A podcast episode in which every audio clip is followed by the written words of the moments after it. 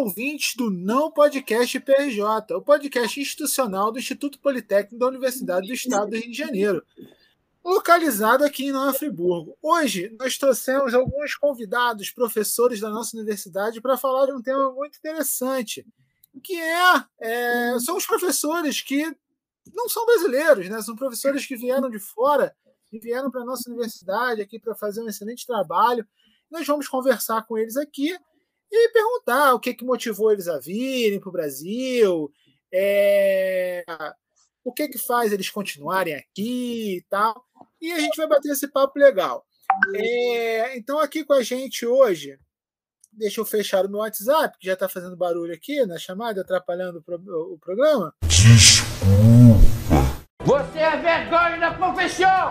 Depois o Alisson bota um meme. É, é o seguinte. Então vamos começar aqui. Comigo aqui o Alisson, como sempre, nosso participante e editor aqui. Fala galera. É só isso. Isso, o Alisson. É, aqui também conosco uma pessoa que não vem há muito, muito tempo, que é um dos fundadores do nosso podcast, Aliaga.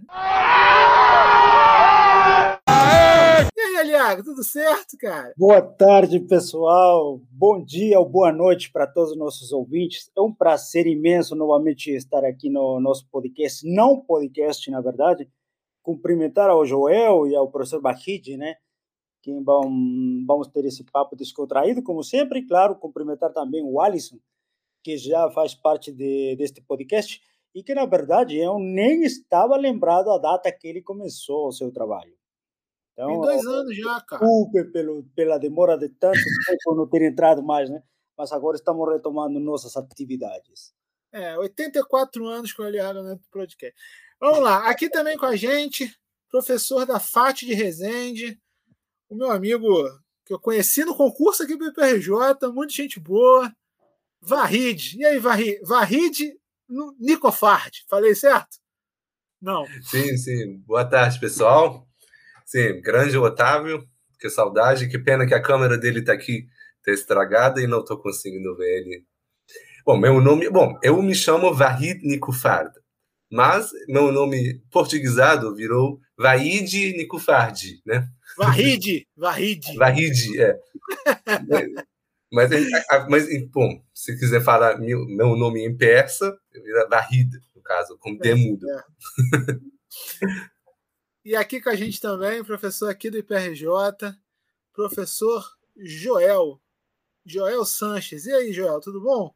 Tudo bem, boa tarde a todos. É um, um grande prazer participar com vocês do podcast e estou passando muito bem. É, é Sanches ou é Sanchez? Então, é, é, o Sanchez é com C, de zorro, porque é do, do espanhol. Eu, eu sou cubano ah. e a os sobrenomes, meus dois sobrenomes são do espanhol. Mas tem Sánchez do português que termina em S. Entendi. É, essas as pronúncias é, é sempre, eu fico sempre curioso. Bom, eu vou deixar vocês se apresentarem, falar um pouquinho de vocês, para o pessoal conhecer vocês, né? O, o Arrid e o Joel, que é a primeira vez que vocês participam. O Aliaga e o Alisson todo mundo já conhece, ou deveria conhecer.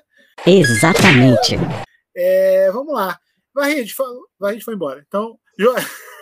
Joel, fala um pouco aí de você. Voltei, voltei. Voltou? Eu queria fechar a porta que crianças estão fazendo bagunça.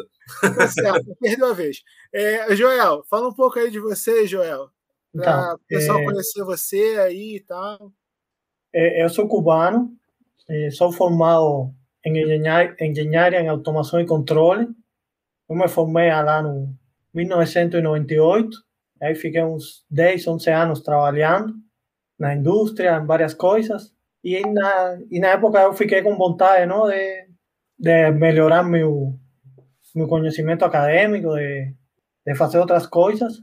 E o, alguns professores aqui do IPRJ, assim que eu me lembro, o professor Joaquim e o professor Ricardo Barros, eles tinham uma parceria lá com, com as instituições lá em Cuba com a Universidade da Habana, com a Universidade Politécnica da Habana. Aí eu, em um congresso que o professor Joaquim foi lá, eu conheci ele, a gente conversou, a gente pensou não se podia ter alguma parceria. Aí eu comecei a pesquisar, então, então o Brasil tem um programa, programa de apoio à pós-graduação, o programa PPG. Agora mesmo eu não sei como está funcionando, mas em 2010 eu participei desse programa, participei do processo seletivo e, e vim para o Brasil a, a estudar, a fazer mestrado e doutorado aqui no, no IPRJ. É, eu fiquei esses anos aqui fazendo a pós-graduação, conhecendo um pouco o Brasil, não conhecia. É muito parecido. É, às vezes eu andava na rua tranquilamente, assim, eu ficava olhando, só guardando, achando que as pessoas iam começar a falar em espanhol como se estivesse na minha cidade. Porque o, feno, fenotipicamente, as pessoas parecem muito o jeito de se comportar e eu certamente às vezes me sentia quase em casa.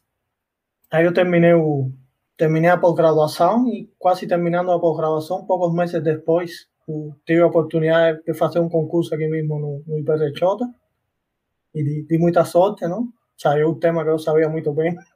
E aí fiquei aqui, fiquei no, no IPRJ. Essa mais ou menos é a, a introdução. Show de bola, show de bola. Bom, Varrid, fala um pouco aí de você, o pessoal conhecer você também. Bom, é, eu sou iraniano iraniano, vamos dizer, antiga Pérsia. É, fica lá no Oriente Médio, é o único país no Oriente Médio que é, vamos dizer, que falam persa. Porque pessoas, quando falam sobre o Oriente Médio, acham que o Oriente Médio são árabes, que é verdade, parcialmente, mas tem um país que é persa, né? Pessoas falam farsi ou persa, ou que seja, um restante do Império Persa, que é o atual Irã. É, bom, eu fiz graduação, mestrado lá no Irã, na física teórica, e é, os iranianos têm costumes de fazer doutorado ou pós-graduação no exterior, vamos dizer, um, algo bem comum. Naquela época eu pensei, oh, tá bom, eu vou fazer também. É, pensei onde? Eu queria um lugar diferente.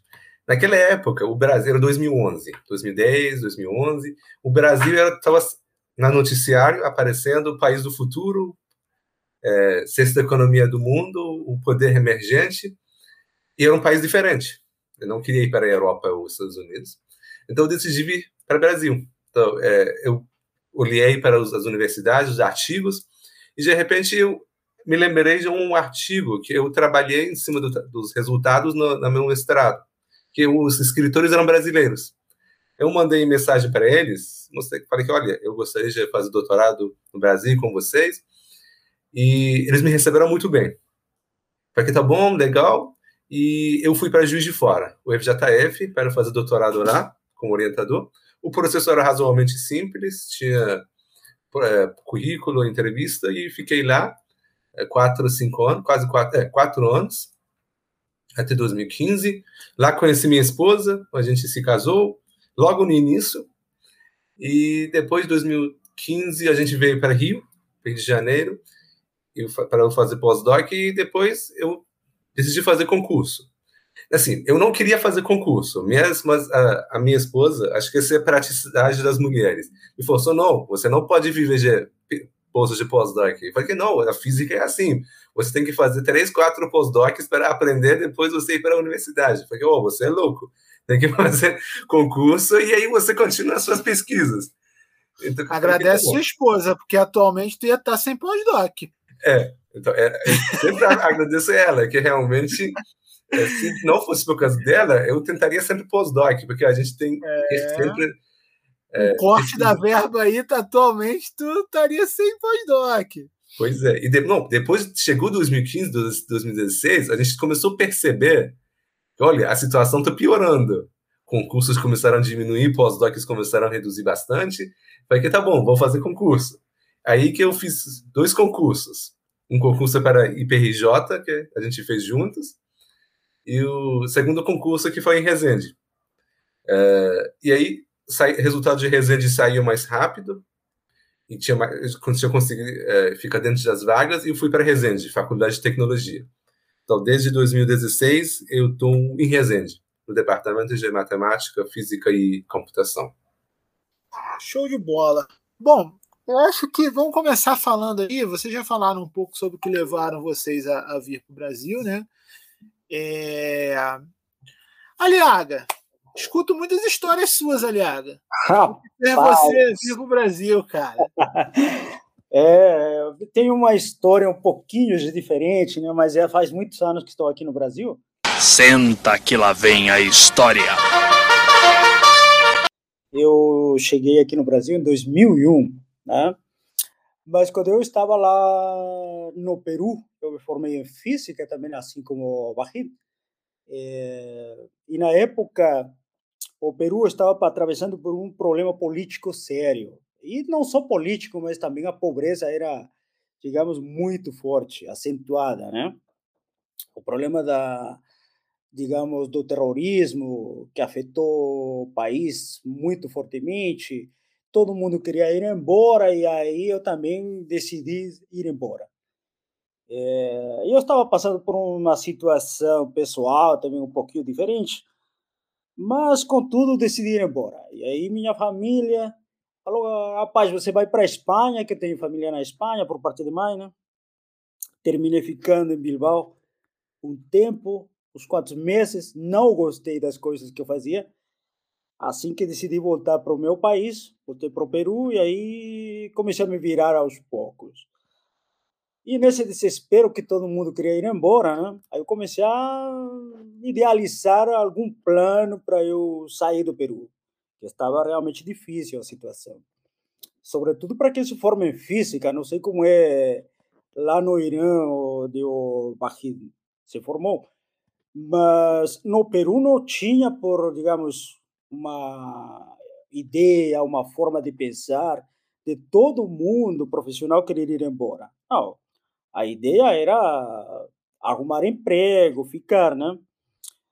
Para devolver um pouco ao que o país investiu. Mas a situação era tão caótica e difícil que a gente queria ir embora. E aí, nesse aspecto, eu terminei enviando bastante documentos para a Alemanha, para os Estados Unidos, para o México, Brasil. E tive a sorte que só uma das universidades brasileiras aceitou eu né, com bolsa. E aí, isso era uma questão, digamos, poxa, eu vou agora fazer um mestrado, onde vão me pagar para eu estudar? Está ótimo. Aê, Cassinão! Do contrário, lá no Peru tinha que pagar, para você ter ideia, né? Era totalmente oposto. Aqui no Brasil eu recebi uma bolsa, lá no Peru eu tinha que pagar. Consequência, eu terminei vindo para o Brasil.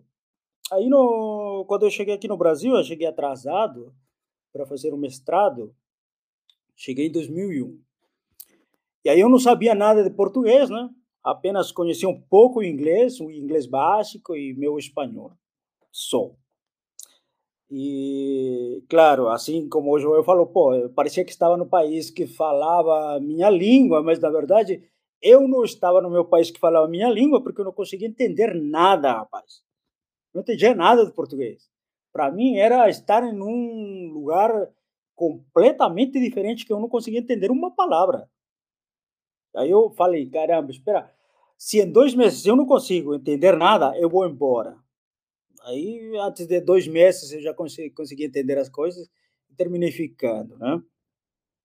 E aos poucos, digamos, eu estou aqui praticamente 20 anos, né? um pouquinho mais de 20 anos, e já, digamos, fiz o um mestrado na parte de física, depois comecei a estudar a parte de engenharia dos materiais, né? fiz um doutorado em engenharia de materiais, além do que já tinha formação em física e formação de, de computação.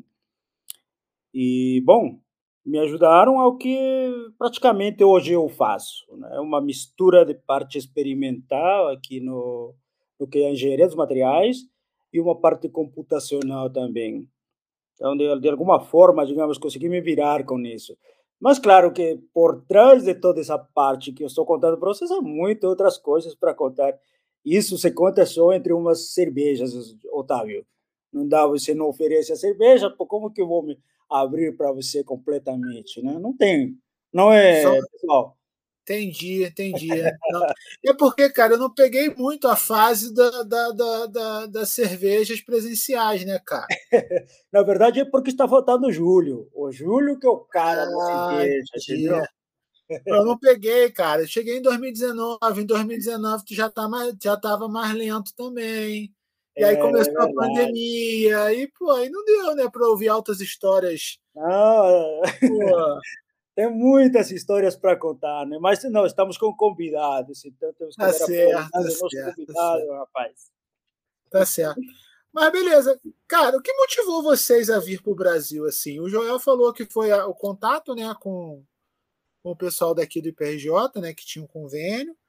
Mas, pô, o que, que motivou vocês a virem para cá e tal, assim? Porque, assim, eu como brasileiro, às vezes a gente a gente escuta muito, né, que os brasileiros querem sair do Brasil, né? A galera quer ir, ir para fora, fazer as coisas fora e tal. E é interessante. Eu tive na graduação muitos professores argentinos, né? A física da UERJ tem alguns professores argentinos, né? Então, e os professores, os, os professores argentinos que eu tive, por exemplo, o professor Daniel Barsi, lá da física da UERJ, ele falou que ele veio para o Brasil, por exemplo, e ele veio para o Brasil e se apaixonou pelo Brasil, né? Ele falou que, inclusive, não queria voltar para a Argentina porque ele era apaixonado pelo Brasil. E ele disse que, inclusive, teve a oportunidade de ser professor nos Estados Unidos, foi professor nos Estados Unidos por uns dois anos, se eu não me engano, e teve a oportunidade de ficar lá e não quis ficar lá e voltou para o Brasil porque ele achava o Brasil muito, muito melhor e tal. Assim, é interessante que é, é, é, eu, eu gosto de ver. O que, que levou vocês a querer vir para o Brasil, assim, tipo, pô, legal, pô, tem esse país aqui e tal, vou lá e tal. É, é... Varride, principalmente, que, que eu vejo que o pessoal, pelo menos do Irã, ali do, do, do Oriente Médio, etc., foca muito nos Estados Unidos, né, cara? É, o que, que te levou para o Brasil, assim, para vir para o Brasil, assim? Então, eu, eu falei que eu queria um país diferente. Porque Estados Unidos era um país que era conhecido, mas eu não queria daquele estilo de vida.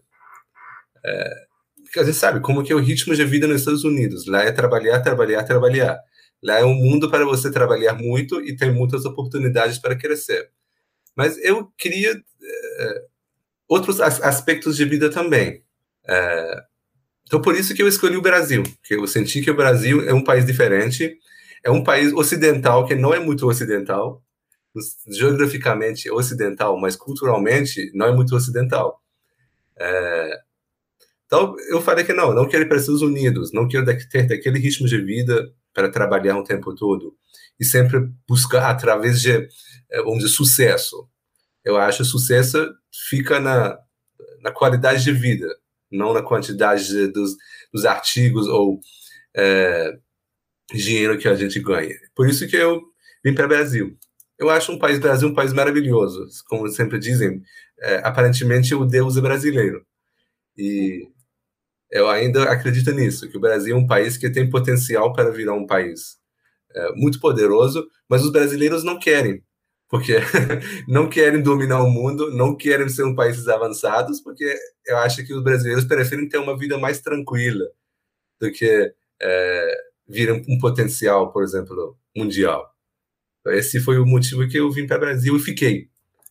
Que uma vez a gente tem uma impressão e depois que você chega, vive alguns tempo, algum tempo, você muda sua opinião. Mas ainda eu acho assim, porque é, de vez em quando, até um tempo atrás, eu pensava é, será que eu é, emigro de novo para outro país? Ou é melhor continuar aqui?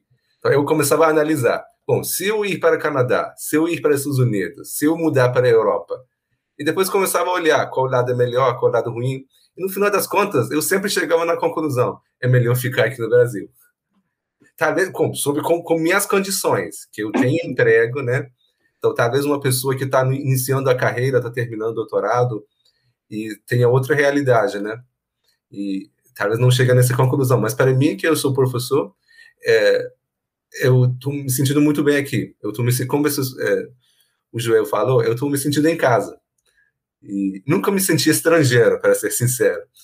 Mesmo falando de um país muito longe, até me lembro quando, não sei se você lembra ou não, quando eu passei no concurso em Resende, é, eu pedi desculpas para outros candidatos, porque eu falei, olha, desculpa, eu sou estrangeiro, mas eu cheguei aqui e ocupei uma vaga de vocês. que pertence a vocês, que é do país de vocês.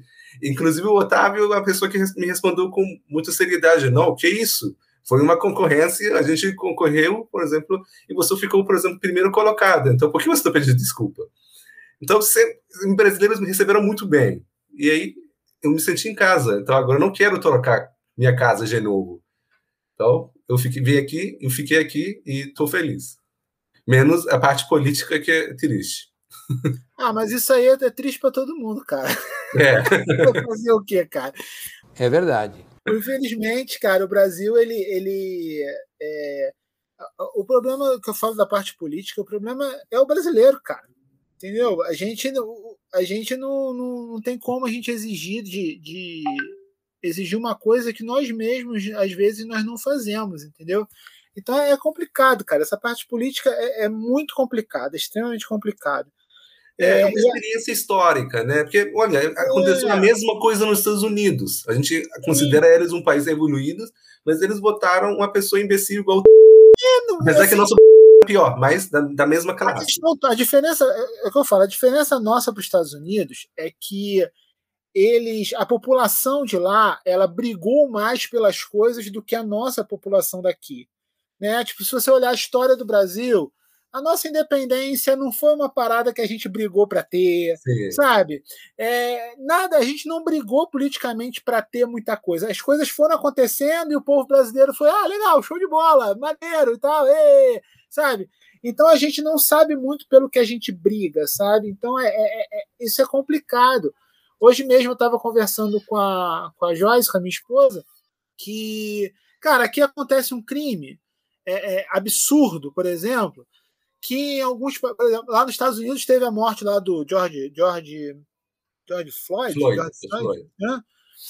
Cara, nego foi pra rua, atacar fogo em coisa e, pô, protesto forte. Aqui, cara, acontece as paradas, os caras vão fantasiado com a plaquinha, sabe? Não é. Não é uma revolta tão grande as coisas que acontecem aqui. Parece que o brasileiro, ele simplesmente aceita, sabe? Tá legal, ah, pô, que triste. Sabe? É, é, a gente estava conversando isso sobre. É, parece que mataram agora o, um, um, jornalista que fez um livro sobre a morte da Marielle. Tipo, mataram a Marielle e agora mataram o jornalista que fez um livro sobre a morte da Marielle, cara, sabe? Tipo assim, a gente vive num, num, num lugar que a população só aceita as coisas. Então é, é, complicado, cara. Então eu acho que isso é característica da América do Sul. Você vê que aqui parece que a morte virou comum, igual que está virando no Oriente Médio. Agora você abre o noticiário, um terrorista, não sei se explodiu no meio do bazar lá e matou 80 pessoas. Outro dia seguinte, fez a mesma coisa, matou 100 pessoas. E é, parece que pessoas morrendo não tem valor. Nós somos, é, nós somos uma população assim sei lá. É, eu acho que o Joel, por ser de Cuba, né, ter, ter toda essa história de Cuba também, que a história de Cuba é muito legal, né, é, pode falar também um pouco sobre isso, né? Você, ah. você chegou a viver lá na época do embargo, né, o, o, Joel? Sim, não tem como. O, esse Cuba é uma ilha lá no, no meio do Mar Caribe, na entrada do Golfo de México. Então ela tem até alguns historiadores que falam que a chave, a, a chave do Golfo, não? a porta de entrada na, na América Central. E ela foi colonizada pela Espanha, mas dentro de todo de todas essas coisas, eh, a ilha de Cuba era uma ilha assim, na época, imagino assim, muito bem, muito desenvolvida. O primeiro ferrocarril da América, lá, da América toda foi feito lá em Cuba. A primeira televisão na América toda, foi a primeira transmissão de televisão foi feita em Cuba e era uma ilha que tinha um desenvolvimento aceitável, não? com padrões bastante altos na, na época. E, e sempre teve briga, cara. As pessoas lá eram bem arrochadas, assim, a, a independência foi uma, uma conquista, assim, uma, uma grande briga, assim, que fizeram lá os crioulos com, com a metrópole espanhola. Teve duas guerras. Teve primeiro uma guerra que durou 10 anos. Ao final não, não se alcançou a liberdade. Mas uns cinco anos depois já começou outra guerra e em cinco anos a Espanha desistiu. Y, só que ahí cuando ya a, a España estaba para salir, que no, no era não era bom para ele, já a guerra estava perdida. O, os Estados Unidos, eh, sempre os Estados Unidos, eles certamente eu não gosto dos americanos.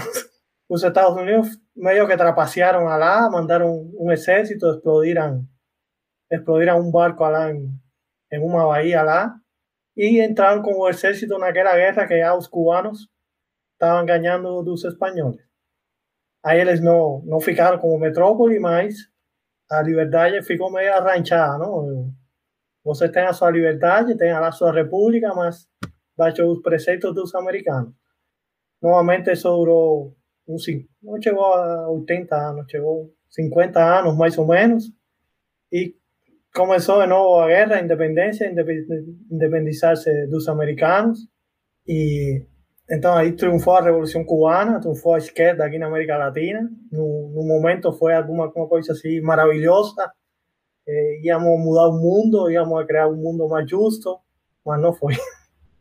Eh, como acontece quase sempre quando você tem um grupo de pessoas no poder, essas pessoas querem se perpetuar no poder a qualquer custo e não importa nada.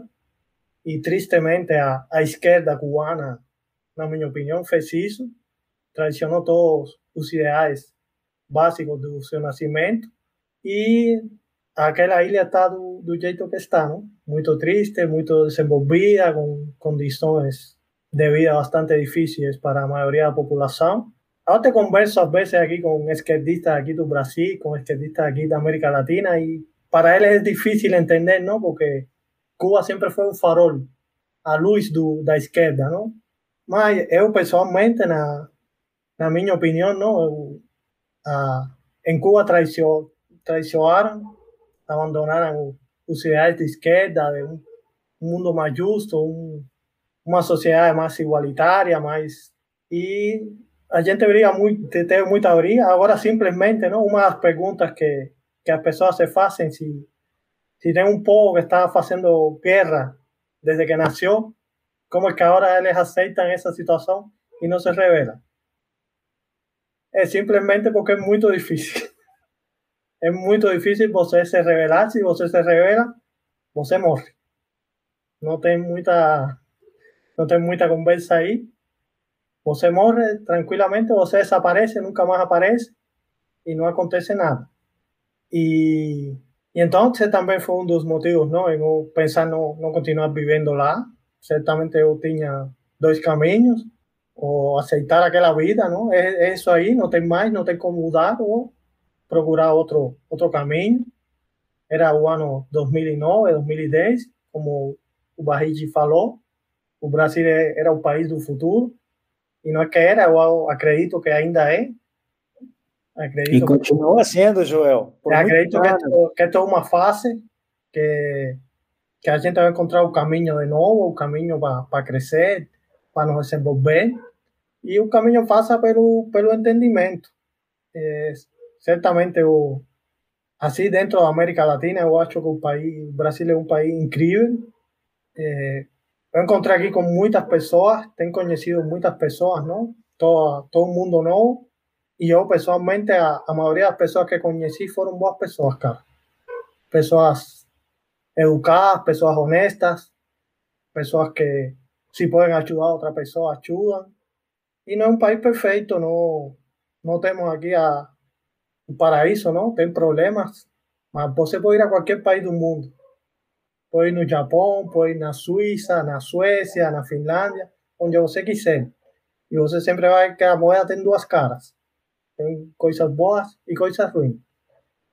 E certamente eu acho o Brasil que tem muita, muita coisa boa, eh, eu não tenho assim tanta dificuldade com a língua, porque o espanhol e o português são, são línguas romances, têm a mesma raiz, assim como, como aliás, em dois, três meses eu consegui entender as pessoas. O, e o jeito, o jeito das pessoas certamente também me ajudou muito. Nunca aqui no Brasil me senti discriminado, nunca senti que por ser estrangeiro era maltratado. Se aconteceu alguma vez foi uma coisa muito pontual, muito mas por regla geral as pessoas são bem acolhedoras, as pessoas escutam que, que você é estrangeiro e, e a, la toma, toma uma boa. Aqui mesmo na Wait, eu, eu me lembro de ter ido na Wait lá fazer alguma coisa no Maracanã, entrar em uma sala e quando começava a falar, as pessoas falavam para mim, você é onde? E aí eu falava, não, cubano, não sei o quê, e, e então resolver tudo mais rápido. Então, ah, você é cubano, ah, babaca. E, e, e certamente, o, esse, antes de, de 2010, antes de vir para Brasil, para mim o Brasil é o que eu acho que é para a maioria do, dos estranhos, dos gringos, para falar como brasileiro. O país do futebol, o país da novela. Mas quando você chega assim um pouco mais, quando você conhece um pouco mais, certamente eu acho que os brasileiros, ainda que às vezes você possa se sentir magoado com algumas situações, você tem muito de que se orgulhar. O Brasil tem uma cultura assim incrível. Isso que eu ainda não, não conheço nem a metade. Mas, mientras mais conheço, mais, mais legal eu acho. As universidades no Brasil não são perfeitas, cara, mas se você comparar com as universidades latino-americanas, estão bem melhor. Ah, sim, sim, com certeza. Cara, o Brasil é uma diversidade de cultura muito, muito grande e, e é aquilo, eu costumo falar isso também, cara. O, o, o, Brasil é muito grande, cara. Como o Brasil é muito grande, você tem que pensar como tudo, muita coisa, sabe? É, outro dia eu tava falando, outro dia eu tava olhando as populações das cidades. Cara, a cidade do Rio tem 6 milhões e 700 mil habitantes, cara.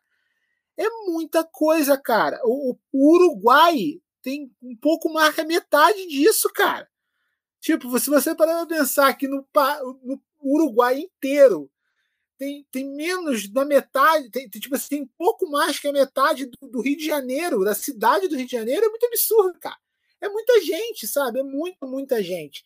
Então, é, é, algumas comparações que às vezes fazem incomodam um pouco, às vezes, algumas comparações que a imprensa faz, tipo assim, é, ah, tal país já vacinou todo mundo. Aí você vai ver a população do país. É, 3 milhões de pessoas. Sabe?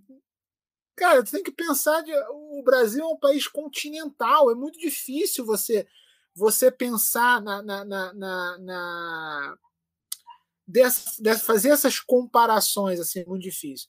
Então, é, é, o que me incomoda aqui foi até o que o Farid falou, a questão política. Isso me incomoda bastante aqui, né? É, essa semana eu estava conversando com uma amiga minha sobre o problema do poder aquisitivo no Brasil. Né? A gente tem um problema grande por causa da economia, é, é, é, inflação aumentando, taxa de juros, etc. A gente tem um problema muito impo, impostos estranhos que às vezes a gente tem.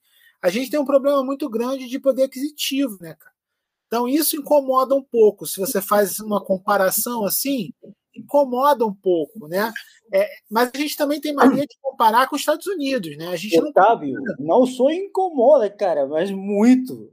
É, para mim, por exemplo, me incomoda muito, cara. Se eu te falasse assim, quando eu cheguei aqui no Brasil, em 2001, olha só, faz 20 anos. Sabe quanto estava um dólar? Praticamente um dólar equivalia a 1,2, 1,3, se não me engano, reais. Era quase que um dólar um real.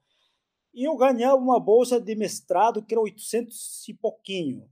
Pô, cara, eu era rico, eu não sabia. E era mestrando. Eu podia viajar para o meu país tranquilamente e gastava normal. Agora, sabe quanto que me custa para mim, que você fala poder aquisitivo do Brasil? Você invertiu, cara. Porque aqui o Brasil está agora um dólar, para você ter ideia está quase 6 reais, 5,7 reais. E no mercado que você vai e compra, te cobra 6 reais. Tranquilo. Se você vai lá no Peru, sabe quanto que está agora um dólar?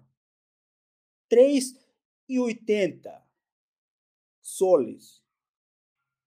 Rapaz, sabe quanto eu, quanto eu vou gastar para viajar para o meu país agora? Não, se eu ganhasse agora os 800 reais, eu não tinha nem para comprar nem a passagem sequer. Porque quando eu vou viajar, por exemplo, normalmente viajo nas férias, cara, a passagem sobe para uns 2.500 reais. Ih, rapaz. Para ir para Peru. E são 5 horas que você viaja só. Não é Europa que você vai 11 horas. Não é Estados Unidos que você viaja 10, 9, 10 horas. É são 5 horas aqui do lado, cara. E esse poder aquisitivo que você fala, então, se vê tremendamente afetado muito. Pelo menos para mim, isso representou uma queda assim brusca. Né? É, não, e vocês têm mais noção disso do que a gente que, que, que, que nasceu aqui, né, cara? Porque, por exemplo, eu cheguei a fazer doutorado de sanduíche nos Estados Unidos. Eu fiquei sete meses lá no, no Texas, né? Cara, é, eu estranhava muito algumas paradas lá, tipo, algumas, algumas, é, é, algumas coisas eram muito baratas, cara, muito baratas, sabe? Uhum. E eu ainda peguei o dólar, é, é, eu peguei o dólar, tava dois e meio, né? Tava dois, dois reais, dois e cinquenta o dólar. Eu peguei uma situação já ainda um pouco pior. Hoje em dia, cara, eu não, eu não consigo nem imaginar direito, cara. É, é, muito, tá muito, tá muito diferente, tá muito grande, cara, a diferença. E não é só isso. É, é, a questão do poder aquisitivo, nem se você converter, né? Porque, por exemplo, se você pensar na moeda, só, só na moeda. Não, não precisa agora converter, né? Que dá é, não. Se você parar para pensar sem conversão, né? Se você parar para pensar sem conversão. Por exemplo, um carro. Um carro lá, é, é, muito mais barato se você, se você fizer direto a relação. Uhum. Ah, vou, vou, fazer de carro, não, vou fazer de computador, por exemplo. Você consegue comprar um, um MacBook, por exemplo, por 4, 5 mil dólares.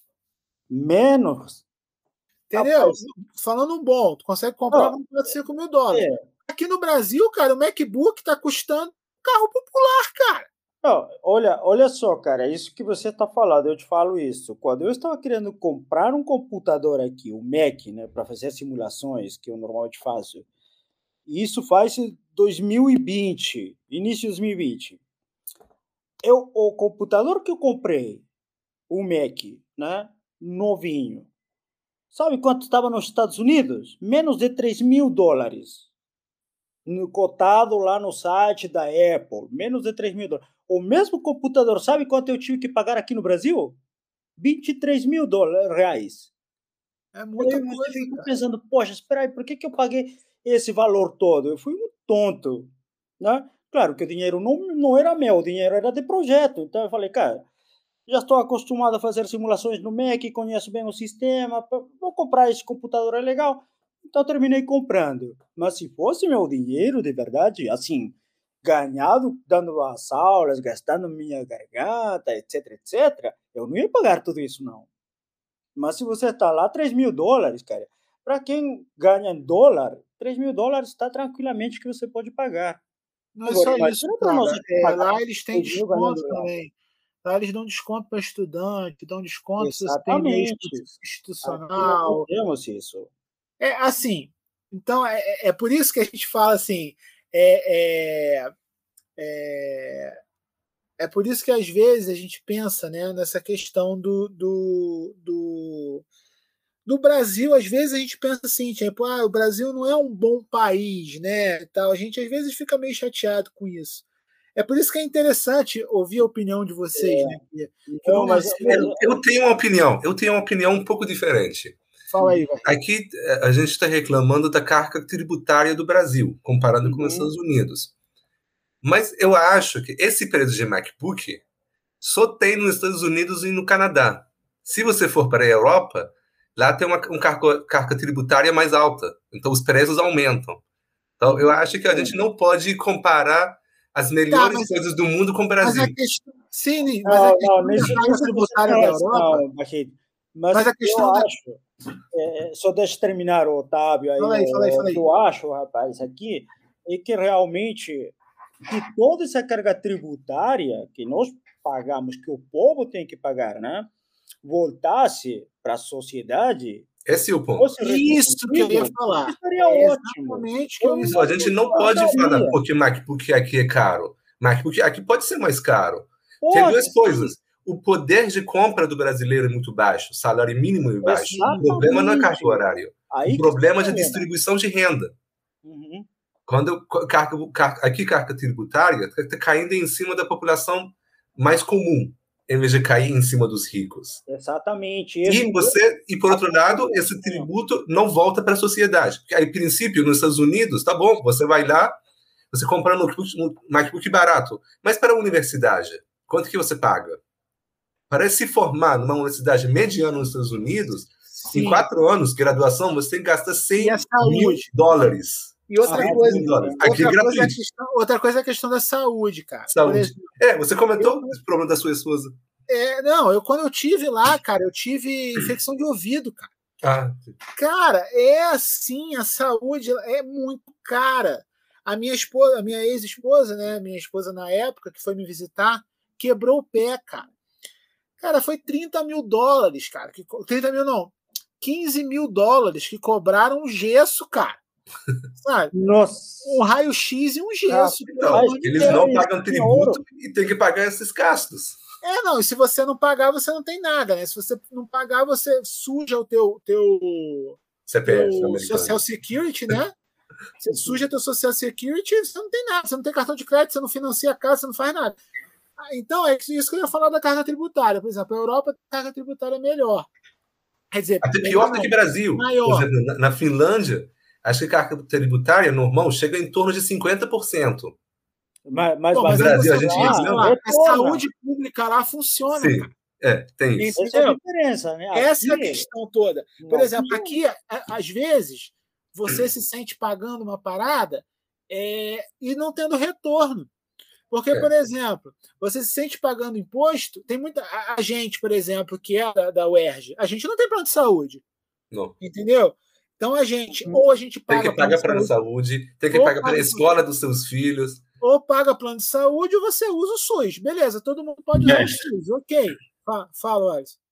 Mas isso também é muito do que o Varri falou, né? O povo brasileiro é muito tranquilo e eu, eu acho que eu sinto que não se envolve tanto na política quanto deveria. Aí, aí acaba sendo tipo tendo que aceitar tudo que vem do- É, dos políticos. não reclama brasileiro, ou só reclama na boa. Por exemplo, em Exatamente. 2017, só completando o Alisson, falou muito interessante. 2017, que a gente tinha daquele problema na UERJ, a gente ficou sem salário por quatro meses, tinha manifestações. Eu fui na manifestação, na, no apoio da UERJ, a gente é, tipo, criou uma. é, abraçou a UERJ, e no final a gente voltou para dentro da UERJ, tinha um, duas palestras, e depois chamaram uma, uma banda de samba para tocar samba.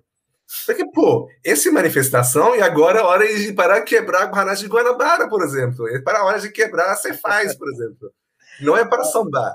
Exatamente. Mas Não, tudo assim, entendeu na boa. Esse é um aspecto importantíssimo, Alisson, que realmente você colocou. E eu acho isso uma diferença do Brasil respeito do resto dos países de Sudamérica. Por quê? No Brasil, você não vê toda essa bagunça que você vê em outros países, no- nas manifestações. Você veio no Chile, atacam fogo em todo lugar. Resolvi tudo explodir.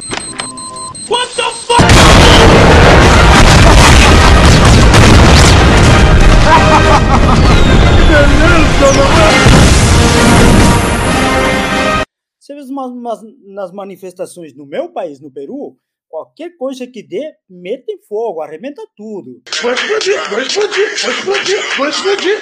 Aqui no Brasil você vê uma paz tranquila. Na, na, na América Hispana, na Sudamérica Hispana, você não vê isso. Eu não sei como é lá em Cuba, porque realmente em Cuba eu não vejo nada disso. Eu, Não chega tanta informação Joel pra já, gente. não, mas o Joel já falou. Primeiro, você não pode fazer manifestação. Se Isso. você faz manifestação, Olha, eu tinha muitos vai cubanos, cara. E eles falavam que lá era assim, digamos, que eles te calavam a boca rapidamente, que não podia falar nada, até para a pessoa sair, não sei, por exemplo, se 2009, 2010 tinha esse problema. Mas eu morei muito tempo com uns, amigos cubanos, né? Que o meu melhor amigo que eu fiz aqui no Brasil não foi brasileiro, foi cubano, cara. Juan Carlos Torres Fernandes, um químico. Júlio vai ficar É? chateado, hein? Não, o, O Júlio, Júlio é um, um amigo só para me dar problemas. O Júlio vai ficar magoado, hein? Não, mas o Júlio é gente fina também. Mas, cara, quando eu estava em São Carlos, eh, eu morava com o Juan, né? O Juan era como se fosse um irmão mais velho meu. Tinha uns cinco anos mais, mais do que os outros, mais do que toda a turma, né? Incluindo eu. Cara, aí eu, assim, recebia os, os, os cubanos como se fossem pô, meus irmãos. A casa nossa, que eu morava com o Juan, recebia todos os cubanos que chegavam em São Carlos, cara. Terminei me enrolando, aprendi a falar cubano, que eu não sabia, né? Que vocês falam muito rápido, aqueles termos. Já o cubano já fala, né? Eu aprendi a falar fula, azere e todas essas coisas que vocês falam lá, né? Que você deve reconhecer aquilo. E muitas outras palavras mais. Eu falava igual cubano, tá? E eles me contavam cada história, cara, que às vezes dava realmente assim, falar, poxa, meu país tem muitos problemas, mas a, a Cuba deve ser um país muito bonito que eu sempre tive assim uma vontade de conhecer, né? Mas que eles me contavam era duro, né? Tinha um amigo que, por exemplo, me chegava a contar que vocês, que eles na época, a turma dele já muito mais velho que a, que a gente, ele bebia chispa de trem, chispa de trem, né? Não sei se você chegou a conhecer isso, Joel. É, chispa de trem é alcohol destilado lá, na, lá no banheiro. Aí, lá, pô, cara, eu falava, cara, como é possível vocês beber aquilo? Aí falavam, não, mas isso que o cubano faz, cara. O cubano de verdade faz, bebe XP trem tranquilamente. Cara, não, não consigo. Mas era um povo bem legal. Eu gosto muito do, do povo cubano, né? grandes amigos meus que eu tenho. Pena que não conheci. E eu não sei falar muito se na verdade vocês têm lá a possibilidade de fazer, por exemplo, uma um reclamo, sair às ruas ou não. Acredito Esse, que não é nada disso, né? É, na realidade, o, os americanos sempre os americanos sempre querem dominar o mundo. Uhum. Inteligentemente, o, o grupo que está lá no, no poder, ele é todo culpa dos americanos. Uhum eh, qualquer coisa que acontecer é culpa dos americanos. Isso é verdade. E se você protestar é porque você está apoiando os americanos, não é porque uhum. não é porque tem algo errado aqui, não é porque tem que melhorar. Se você está querendo alguma mudança é porque você está a favor dos americanos. E então você é meu inimigo. Então é, é tão simples, tão básico como isso.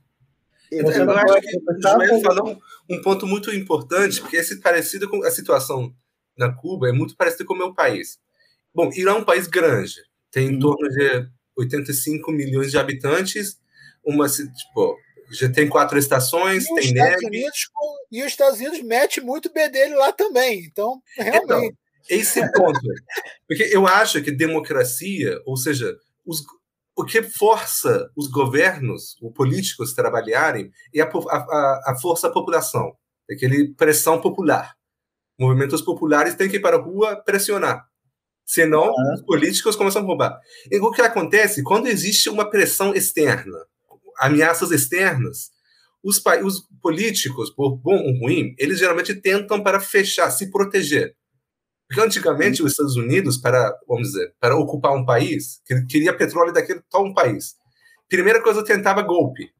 Quando aconteceu o golpe militar aqui no Brasil, aconteceu três anos antes no Irã mesmo golpe. Uhum. De repente, as, algumas pessoas foram para a rua pedindo de, de, tipo, Deus e coisas desse tipo, porque tinha acontecido uma independência do petróleo do Irã, da, da Inglaterra, e eles foram para a rua. Militar. Golpe, golpe militar. militar. Exatamente. Apoio cívico. Revolução, como é mesmo? Revolução cívico-militar. Aconteceu a mesma coisa lá. A mesma coisa, três anos do Brasil. Então era, era moda. Naquela época, os Estados Unidos era especialista em fazer isso olha, a gente quer uma coisa, vamos a, a, tipo, pagar dinheiro para um grupo, vamos provocar as pessoas, arrumar uma desculpa e todo mundo vai para a rua e uma justificativa. Depois chegou um tempo que ele começou a fazer essas coisas através da força militar, quando ficou mais poderoso.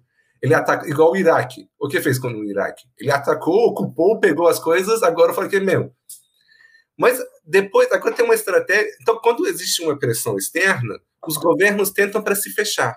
Porque sabem que, olha, se você liberar os movimentos sociais, provavelmente muitos movimentos são financiados pelos países, pelos poderes mundiais. Agora, não necessariamente os Estados Unidos ou outro país, igual a Inglaterra um pouco tempo atrás.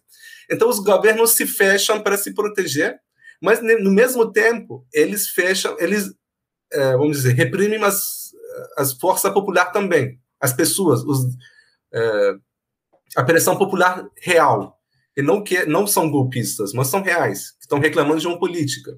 Por exemplo, no Irã tem esse problema. Irã agora tem um embarco muito, muito fechado, igual Cuba.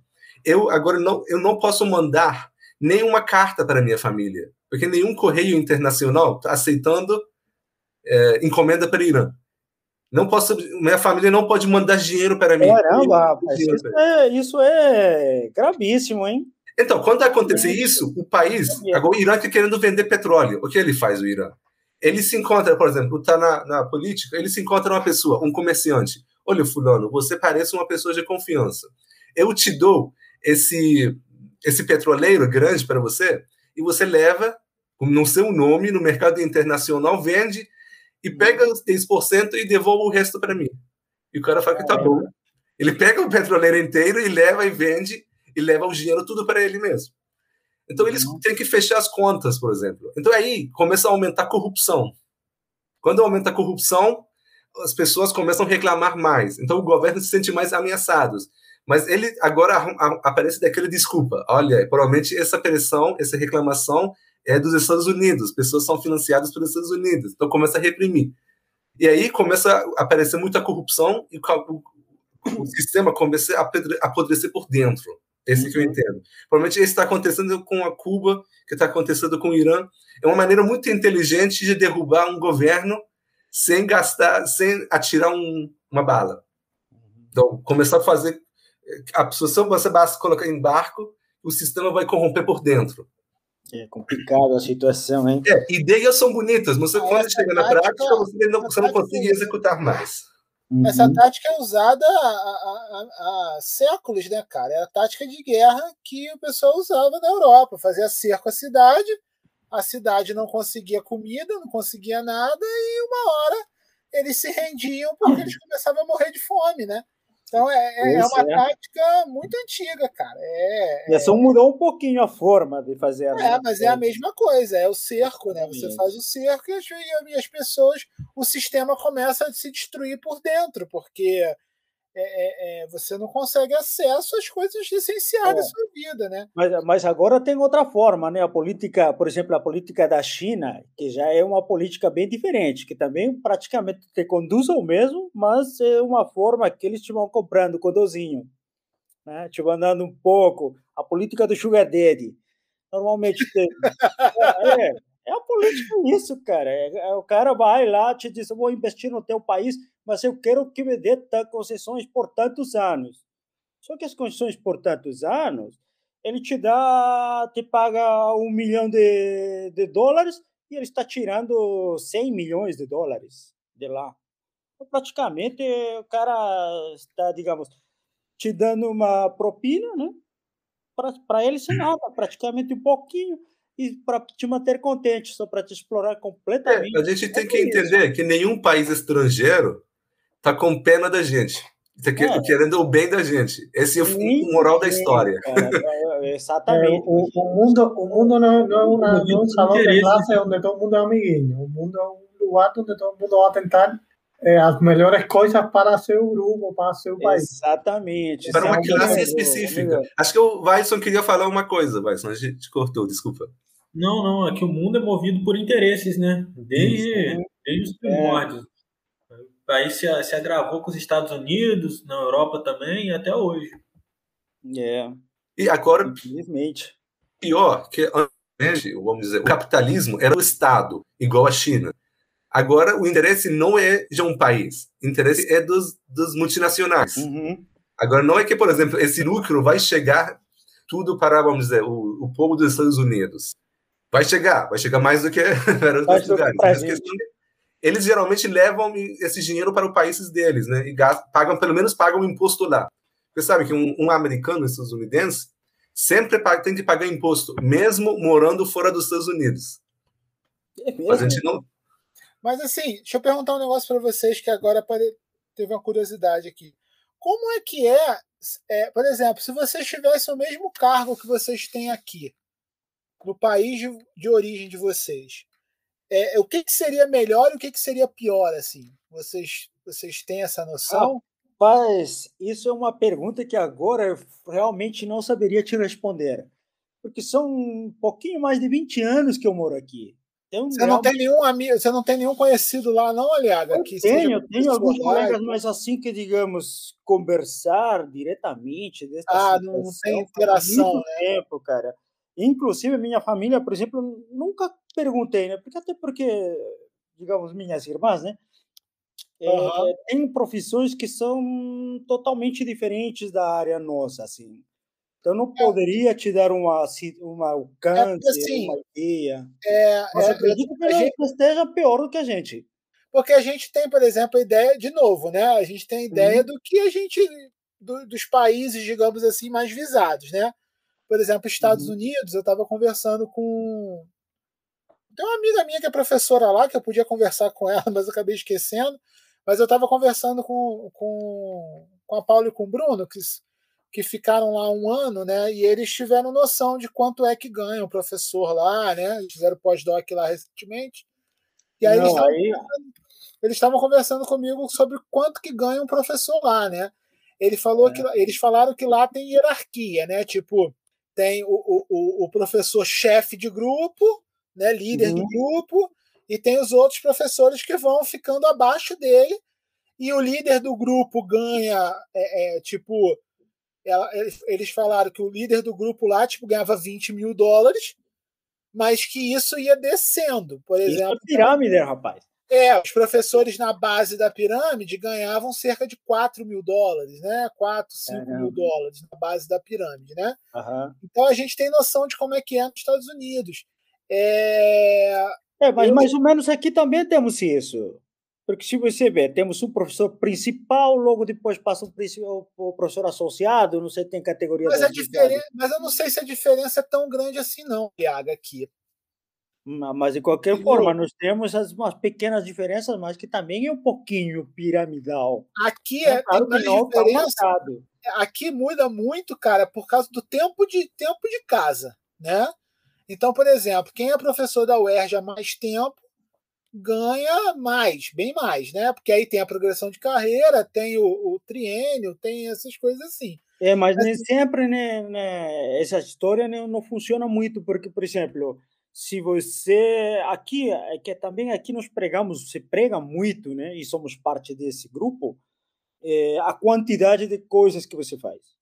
Então, por ah, exemplo, sim. você quantifica o número de artigos, você quantifica os teus projetos que você fez, você quantifica o número de extensões que você tem, e com isso, eu te faço isso porque, porque por exemplo, para nós atingirmos ou pedir a, pro- a progressão para um nível que nós somos, entramos como um, né? e até agora estamos ganhando como um, pelo menos eu que já estou seis anos. Não, ainda não mudou minha situação para eu ganhar como dois. É, você Então, vai. Você, Não quando, sei, eu não sei se os colegas aí, o Joel e o Ba- Baquito. é, você quando não. mudar, vai mudar. Não, Quando, cara. Quando que vai mudar? Quando eu completar o quê? A gente pegou esse regime de recuperação fiscal do Estado. A gente pegou um Estado falido.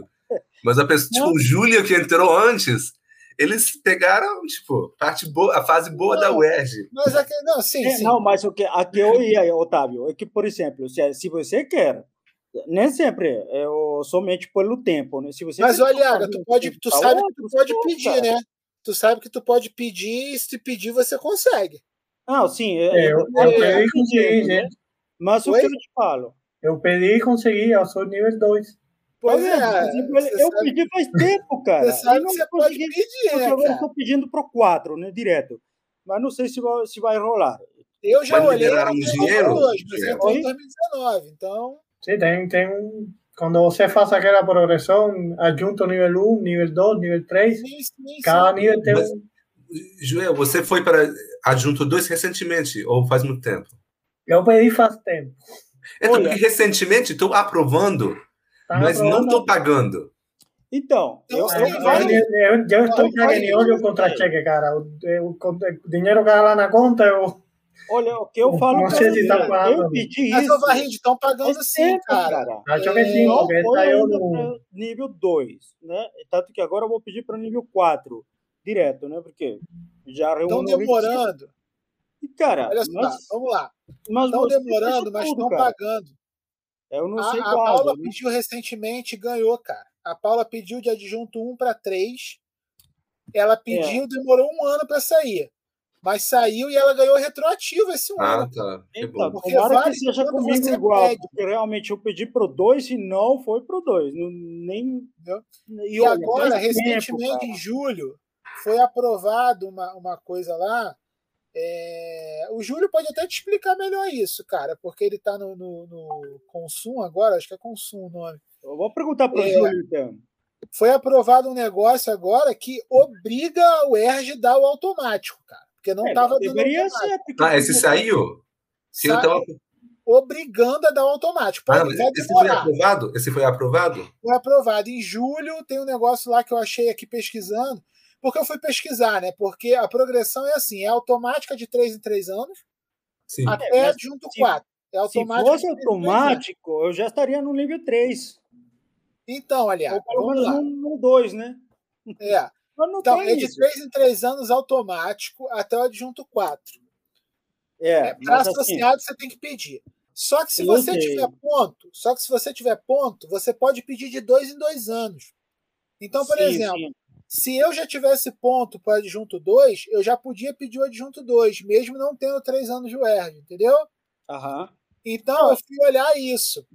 Só que eu não tenho ponto, não, não dá para eu pedir, entendeu? Eu vou ter que esperar o automático Eu, mesmo. eu não sei realmente por que, que esse assunto está assim, cara, porque eu pedi isso quando eu. Olha, estou falando que quando eu cumpri os três anos né, de Word, passou um mês, dois meses, eu pedi para ir para o nível 2.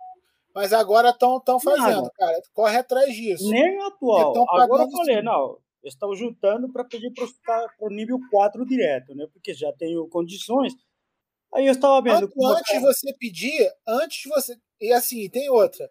Ah, Se você fizer o pedido hoje, por exemplo, pode demorar dois anos, mas quando sair, você vai ganhar os dois anos. Poxa, então é, é- é isso, pelo entendeu? menos é legal, né?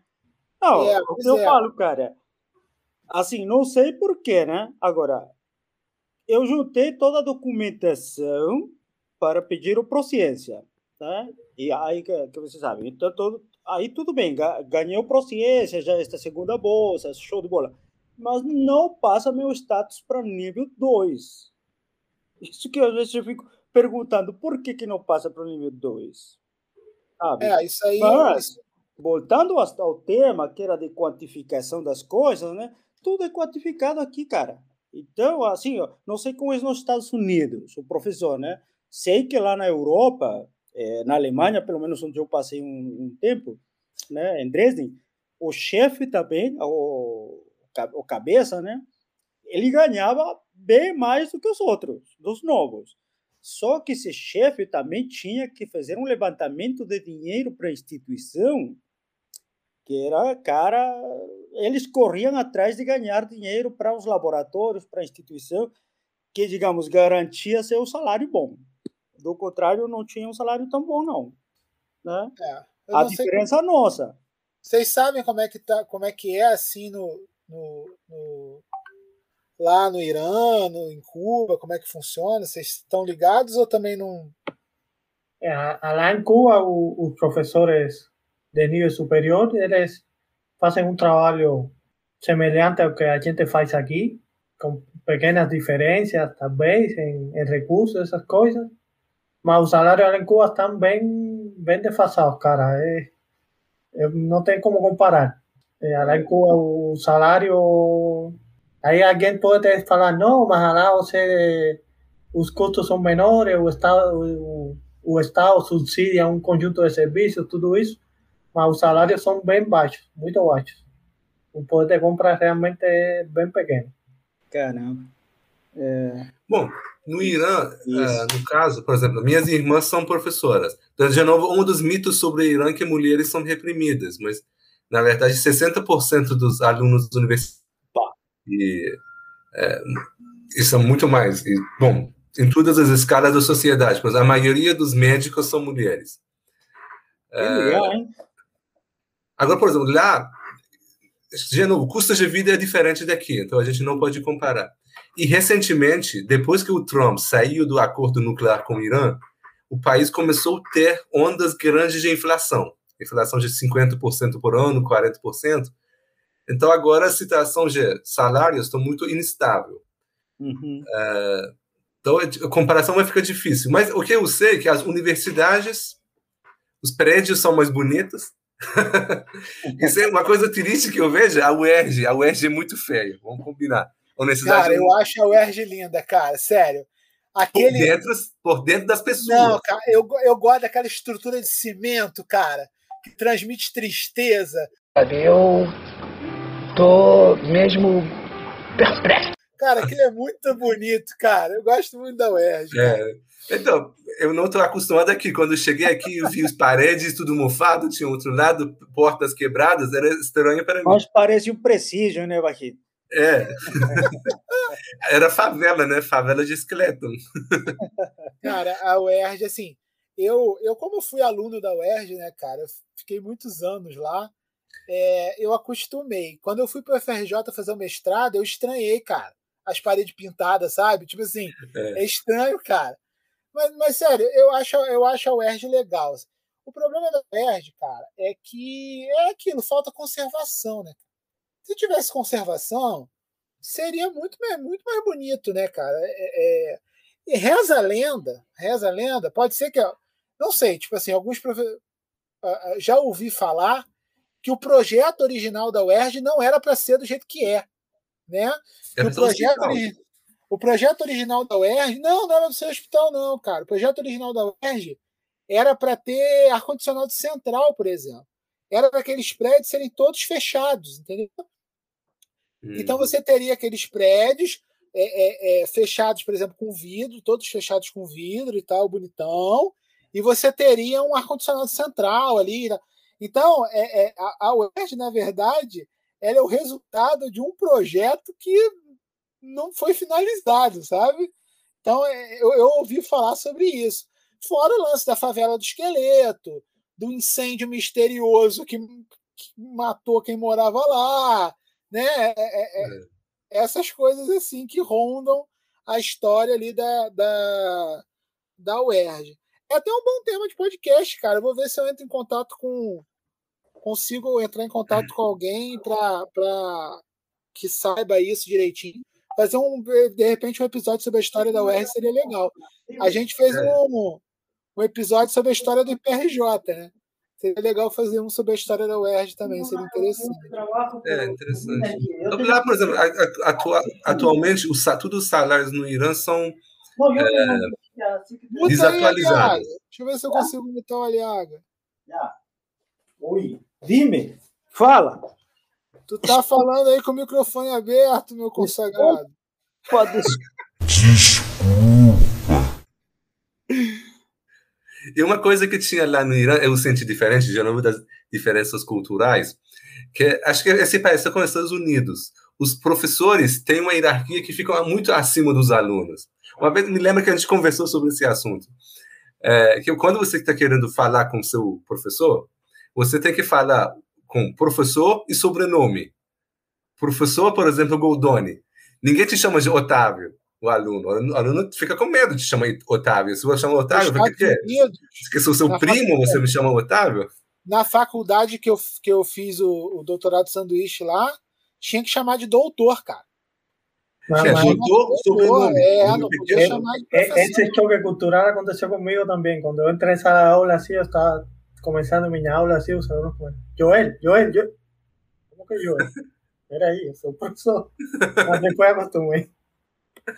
É, eu sempre brinco com as pessoas. Que, olha, quando eu estava no Irã, eu chamava meus professores com muito respeito a um nível de hierarquia muito alto. Eu pensava comigo, um dia eu vou virar professor e as pessoas vão me chamar assim.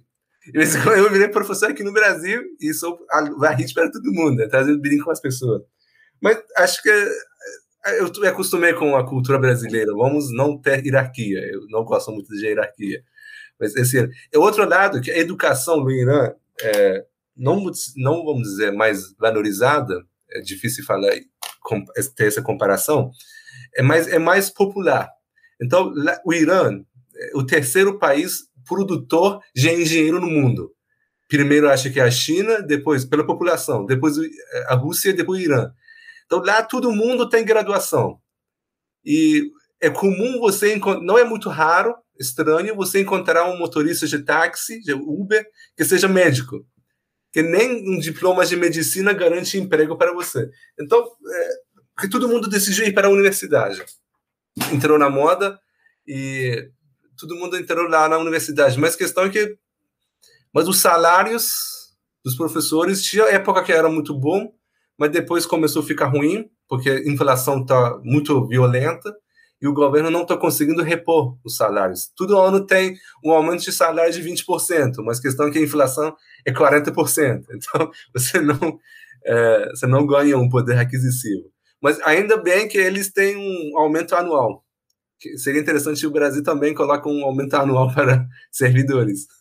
Isso vai ser difícil, mas pelo contrário, se pudesse tirar mais da gente, aumentar mais nossos. Olha, eu acho que a, a LERJ aprovou um aumento anual para servidores estaduais. Sim, sim aprovou. É, é, a partir de 2023, a gente vai ter aumento anual regulado pelo IPCA. Né? Tipo, é, a gente vai ter uma, uma. Isso ainda o governador tem que fazer umas. Pelo que eu li, o governador tem que fazer ainda umas. Mexeu nisso aí um pouco, mas. É, mas foi decretado. Foi decretado. Eles vão pagar parce... É, Sim, ele vai ter uma reposição salarial é. que vai ser no total chegar a uns mais ou menos 24%, que vai ser pago 12% em janeiro de 2022 é 6% em 2023 e 6% em 2024, se eu não me engano. Essa e depois disso vai virar padrão. Vai virar tudo ano. E a partir de 2023, a gente vai ter. É, nosso salário vai ser. A gente vai ganhar um reajuste sempre de acordo com o IPCA do ano anterior. Né? Então, tipo assim, em 2023, eles vão olhar o IPCA de 2022, acumulado no ano de 2022, e vão dar um aumento para a gente baseado nesse IPCA. É a teoria, é o que o Aliaga estava falando. É a teoria. É teoria. Se, isso vai, se isso vai mesmo se concretizar, nós não sabemos. Mas é a teoria. É, porque eles colocaram uma brecha. Se não tiver, eh, vamos dizer, calamidade financeira. É, estado ah, de... Aí que está o detalhe, né? Se, é, se não tiver estado de calamidade. Se tiver estado de calamidade, isso não vai acontecer. Né? Outra no momento, estamos em calamidade, ou não? Não, acabou. calamidade acabou ano passado, se não me engano. É estado de calamidade do Estado, estado de calamidade financeira. É, depois, ah, tá. Depois que o Estado entrou em regime de recuperação fiscal, isso, acabou. Exatamente. Acabou, então, então vai ser isso. E a questão do triênio também, que eles tiraram dos novos servidores. Quem, concursos que foram homologados depois de 31 de dezembro desse ano já não vão ter mais triênio, não vão ser igual a gente que tem o, o triêniozinho pingando de 3 em 3 anos. A galera Isso. nova não vai ter mais. É, é, pagaram esse dinheiro para a gente ter aí os, os próximos, né? Então, a é. gente, os próximos não tem emprego para agora reclamar e a gente tem que lutar e a gente tá bom, a gente tem, então deixa para lá. e nós, com respeito a outros, também perdemos certas coisas, né? É. A, a, gente não tem mais par, é, paridade na aposentadoria, a gente não tem integralidade. É, a questão da, a questão da, da, da, aposentadoria eu nem olhei, cara, eu nem li. Porque, como eu pretendo ficar até tomar compulsória ou até morrer, tô, tô de boa. é, mas, mas também mostrar, vai, pensar daqui a 30 anos, então. Vamos é, pois é, tipo, eu entrei agora em 2019, cara, sabe? Eu, eu tenho 37 anos. Entrei agora junto, em 2019. Junto com o Covid, né? Deixa eu te falar, você sabe se esse, se esse aumento vai ser sobre o salário base ou sobre tudo? Base. Sobre base, a base, né? É. Ainda bem que incorporaram dedicação exclusiva no salário de base. É mesmo? Sim. É, olha. Caramba, não estava. Caraca, a Liaga tá desligadão, mané. Olha, eu não sei o que aconteceu. Se aconteceu, não tô sabendo. Estava por fora desses detalhes. Aliaga, tu tá perdendo dinheiro, meu camarada. tá perdendo um rio de dinheiro. Tu tem que pedir a progressão aí, cara. Tá dando mole. Tá que nem o Lucas, cara. Eu tava falando com o Lucas outro dia. Aí é. o Lucas, ah, não, eu acho que eu já tenho para adjunto 3. Não, não, eu acho que tá faltando um pouquinho para adjunto 4. Eu tô esperando. Eu falei, putz, tá Não, eu, eu, eu, estava organizando isso, cara, justo estes dias, né? E aí eu dá vi, trabalho, fiz a conta, trabalho, tudo, né? tá tranquilo, dá para pedir. Só, acho que tá faltando um documento seu que eu pedi para a Word, né? É, tem que dar emitir, ainda não chegou. Aí já mando isso, porque eu passei para o levedor, rapaz. É. Às vezes assim eu fico pensando, poxa, por que será, né? Mas desde que, de- como eu sou tão premiado nesse assunto, só tenho três datas de nascimento, né? E sendo que uma me inventou a Word, para você ter ideia. Então é fácil que eles perderam lá, o que eu mandei, ou sei lá onde colocaram, né? Não, não sei. Mas o Ah, que então- eu pedi faz muito tempo, cara. Até agora nada. Cara, não sei eu- se vão pagar retroativo, hein? É, vamos ver o que, que vai acontecer com isso aí. É. Cara, então, pelo que vocês estavam falando, realmente, cara, aqui no Brasil é muito mais. Muito melhor para vocês serem professores tá? do que no- Financeiramente é melhor para gente. no país de origem de vocês, né? É eu legal, acredito cara. sim. Eu, eu estou pensando também dessa forma, cara, que querendo ou não, com a, digamos essas dificuldades que a gente tem e tudo, né? é, o Brasil ainda é um país bom para um professor. É. Então, é, eu tenho uma curiosidade: como foi para vocês se adaptarem à língua portuguesa? Vocês já tinham um conhecimento prévio ou chegaram assim, sem, sem saber muito, aprenderam, foram lendo assim no dia a dia? O que, o que vocês fizeram para se adaptar à nossa língua? Eita, rapaz. Ih, rapaz. É, eu não sei os demais, mas se eu fosse te responder, é aquilo que eu te falei, né? Quando eu cheguei no Brasil, eu só sabia falar o espanhol e um pouco de inglês, né?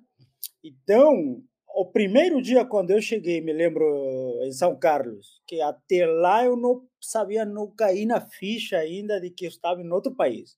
né? Já em São Carlos, quando eu fui me enfrentar para a vida cotidiana do normal, aí eu senti que eu não entendia nada do português. E né? o que, e o que você fez? O seu... Eu, eu tentava falar às vezes bem devagarzinho, né? Ou tentava falar em inglês com o pessoal. Então tinha pessoas que falavam inglês um pouco, né? Conseguíamos comunicação normal, e com outros que falavam espanhol bem devagarzinho. Então, mas assim, eh, eu percebi também aí que eu descobri que eu tinha facilidade para aprender línguas. Né? Tanto que acho que passou uns 15 dias eu já comecei a falar um pouco, assim, bem, já sem muita dificuldade. Claro que o sotaque sempre fica, né? Eu estou admirado muito com o Baquito, realmente. Que ele não tem sotaque, cara. Para mim, você não tem sotaque, Baquito. Né? Agora, por exemplo, já eu, é meu muito sotaque é diferente, né? Bem, O percebo sotaque do bem é diferente. E o Joel também percebe o sotaque, mas do, do Barrito eu não consigo perceber esse sotaque diferente. Né? Assim, e eu me volvi é, especialista nisso, cara. Consigo rapidamente entender um gaúcho, um cearense. eh, já estive em várias partes do Brasil, né? Então, sobretudo quando estava em São Carlos, eu viajava muito.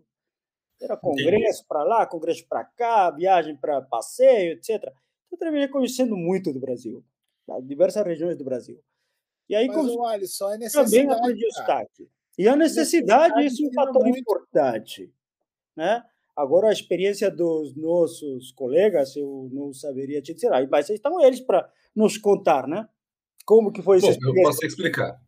Eu, bom, eu quando cheguei para o Brasil, assim, antes de vir, eu tentei para estudar português.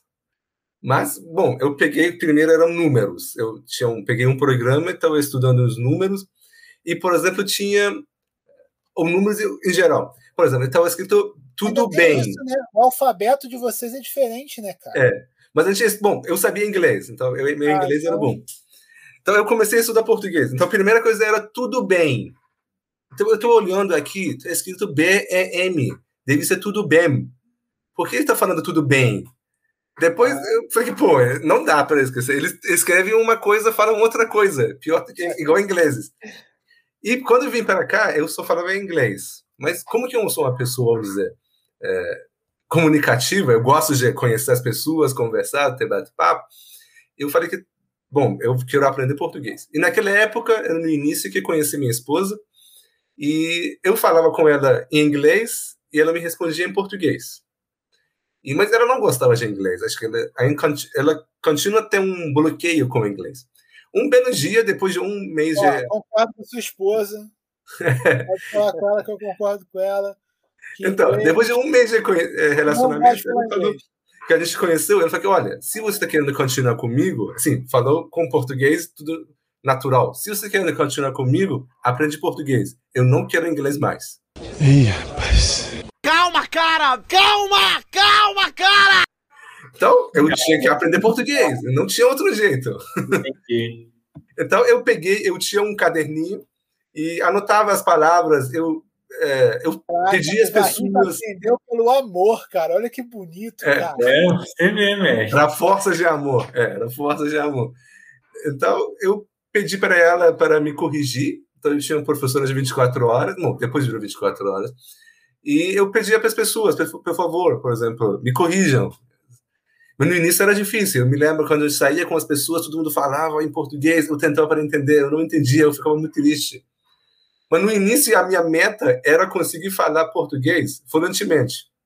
Mas depois de um certo tempo eu percebi que isso é impossível, porque estou aprendendo português é, tipo, é, meio velho, né? Eu tinha quase 30 anos, 28 anos. E é impossível aprender um idioma nessa idade sem você conseguir, sem tipo, é, sem sotaque. Então eu já aceitei que eu tenho sotaque, não tem problema não.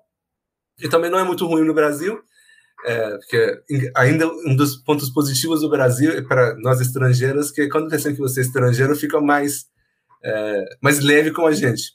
Mas, cara, assim, o seu sotaque é aquilo. Se a gente conversar muito tempo com você, a gente percebe que você não é, não é brasileiro, obviamente. Mas no início, não. Agora, falando, falando rapidinho, não sente muito, não, cara. Sério É mesmo. Opa, Exatamente, cara. Eu falo assim, é o que eu falei, né? Por exemplo, no início, cara, eu não percebi que o sotaque era o sotaque eh, de uma pessoa estrangeira. Né? Porque aqui no Brasil, você vê que tem vários tipos de sotaques, né? diferenciados. Sim, sim. Agora, dá para você passar por uma pessoa brasileira tranquilamente, o que já não acontece comigo, por exemplo, né? Que eu- eu vou abrir a boca um pouquinho já para falar, ah, você, de onde que tu é, cara? Se você vai Isso pra- acontecia comigo nos Estados Unidos, cara. Era bizarro, porque Sim. eu sou, eu sou gordo, branco, né? Então, Aham. assim, eu passo por Alto. americano. É, gordo, branco e alto. Eu passo por americano tranquilaço. Tranquilaço. Mas você abrir a boca, já te Eu fala. abri "Pô, a boca, cara. As não é." pessoas olhavam pra mim e falavam: da onde você é? Tipo assim. cara, sabe? Não, Aí o sotaque, falava- cara, fica é porque pra a gente. galera né? lá classifica latino, né? Uhum. É, é latino, é, é, é, é árabe, é, é chinês e indiano. Britânico, Mas o britânico também passa muito por, por, por americano. sim, por americano, norte-americano. Mas eles né? têm um preconceito. Eles Por exemplo, Alisson, se você for para lá, vão falar em espanhol com você, cara. Porque você vai passar por latino, entendeu? É verdade. É, Sabe? E o pior, você foi para Texas, né? Texas, Sim, eu fui eles são racistas, não gostam de latinos. É, pois é. Ah. Aí, quando eles me falavam assim, quando eu abria a boca, o pessoal, cara, da onde você é? Que aí eu falava Brasil, o pessoal achava meio estranho, porque eles acham que dos Estados Unidos para baixo é todo mundo moreno, entendeu?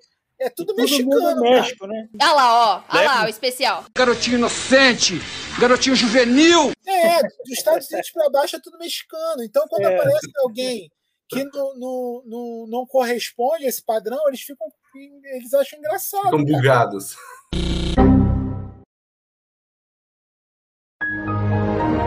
É, eles acham, eles ficam É. bugados, cara. Não, mas, mas, mas, cara, voltando ao sotaque, realmente você fala muito bem, teu sotaque é, é bom, né? Acho que assim não dá para perceber fácil.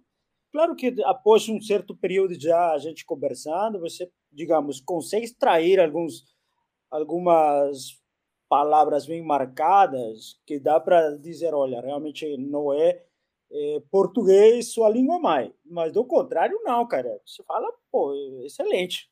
Obrigado, obrigado. Ainda eu tenho problema com duas coisas em português. É feminino masculino. Uhum. Não me engano, a terna é neutra.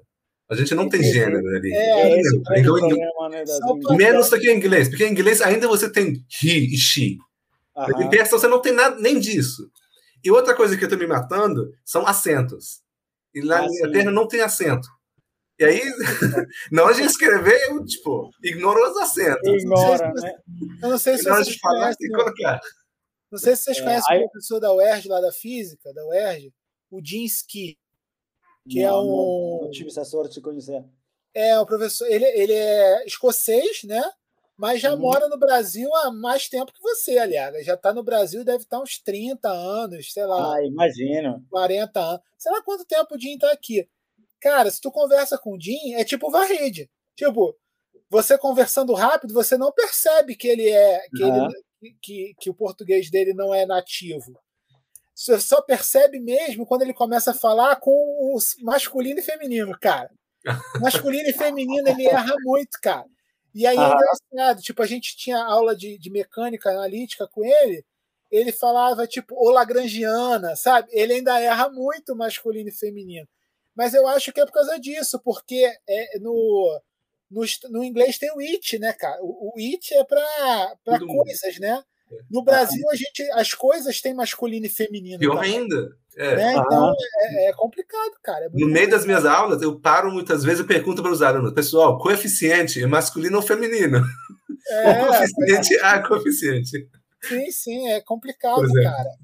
Um amigo É meu normal, né? estava sofrendo com isso também, cara. É, algo interessante você falou sobre inglês, é, eu acho esse muito cara de pau dos- das pessoas de língua inglesa, especialmente Inglaterra e Estados Unidos. Porque quando, não sei se você percebeu, quando eles viajam para outros lados do mundo, já você consegue, você consegue se colocar no lugar de um americano? É muito interessante você olhar o mundo através de uma visão de um americano, estadunidense. Ele viaja para qualquer lugar do mundo, todo mundo quer falar inglês, todo mundo aprende inglês. Então ele não tem barreira de linguagem. E a gente- quando ele chega lá e a pessoa está conversando com ele e tiver sotaque, ele vai rir da pessoa. Pô, que inglês engraçado. Eu fico, cara, eu tô aprendendo sua língua e você tá rindo de mim. E ele for para qualquer lugar do mundo, vai ter McDonald's, vai ter Coca-Cola, vai ter todas as lojas que, que- ele conhece. Dizem que essa, esse problema só existe, é, existe na Rússia. Na Rússia, quase ninguém fala inglês. É, Japão, parece que pouquíssimas pessoas no Japão também, a- a- comum, né? Um ambiente comum, assim, tipo, você vai na rua comprar alguma coisa. É, no, no Japão as pessoas não falam inglês. Eu É. me enganei uma vez, eu achei que com inglês eu ia conseguir me comunicar com todo mundo. E não. E não. Não, no se você dentro, vai praça, dentro do não trabalho você não gosta de fazendo, inglês. aí você consegue se comunicar em inglês. Mas se você sair a uma loja, se você sair a uma lanchonete, alguma coisa, aí quando você começar a falar em inglês, o cara vai puxar o telefone para você falar no telefone e traduzir. É, eu ouvi falar isso. E dizem que na Rússia também. Na Rússia, a resistência. E na Rússia ainda é pior que no Japão, por exemplo, porque é, é, dizem que a resistência na Rússia de inglês é muito forte, cara. Tipo. Cara, eu não sei, né? Quando, quando eu estive na Rússia, cara, em Moscou, em São Petersburgo, que eu conheço um pouco, né? Eu percebi que em Moscou você conseguia, digamos, com poucas pessoas falar. Mas São Petersburgo tinha tanta pessoa que falava inglês, cara. que, assim, tinha muito turismo, né? Então não, não tive muita É, dificuldade. mas aí é a cidade turística também, né? Mas em é. Moscou, cara, aí eu sentia essa, essa, digamos, essa dificuldade, né, de poder ler, de poder conversar com alguém, porque pouquíssimas pessoas que falavam inglês. Realmente, isso. Mas é realmente, para te entender isso melhor, vamos imaginar a gente como brasileiro, eu estou me aceitando como brasileiro, me colocando como brasileiro, viajar para o exterior e conseguir falar com todo mundo em português, ou a maioria das pessoas, e onde você for, tenha Guaraná, e você vai na, na esquina pegar um prato com bife e feijão, e depois tomar açaí em qualquer esquina que você achar. Não, e, olha, é, e olha que o E com Brasil. poder aquisitivo muito alto. Porque os Estados Unidos, ele consegue imprimir dólar e acho que boa parte do dólar que eles estão imprimindo circula fora dos Estados Unidos. Então ele não gera inflação interna. Essa coisa interessante que tem nos Estados É, Unidos. mas, isso acontecia com o brasileiro uns 10 anos atrás, quando ia para a Argentina.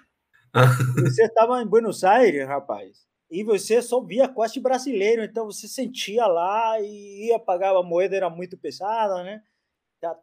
Já Tava tipo um americano em qualquer parte do mundo. Assim, mas agora não sei como está a Argentina, faz muitos anos que eu já não vou por lá, né? Então, não sei. E também é, aqui a, desvalorizou bastante lá também. Você fala é. que você chegou em 2001, o dólar era 1,2, né? 1,2. Quando eu cheguei em 2011, era 1,5. É, 2001, até 2011 não subiu muito. Não, teve uma pouquinho, né? Por isso que eu te falo, eu viajava. Então, eu não quero falar de política, mas tudo isso é. aconteceu. tudo isso aconteceu porque queriam derrubar um partido. Pois é. E aí lá, eles viraram. Porque eu acho, para mim, política igual um jogo de xadrez. Tem uma mesa, tem a tábua e você joga xadrez. E às vezes você ganha, você corta, você tira as peças. Mas chegou um momento que outros jogadores do, da política brasileira, eles viraram a mesa, achando que virando a mesa eles vão conseguir ganhar. Mas eles não perceberam que virando a mesa todo mundo vai cair. E agora eles é. que estão arrependidos.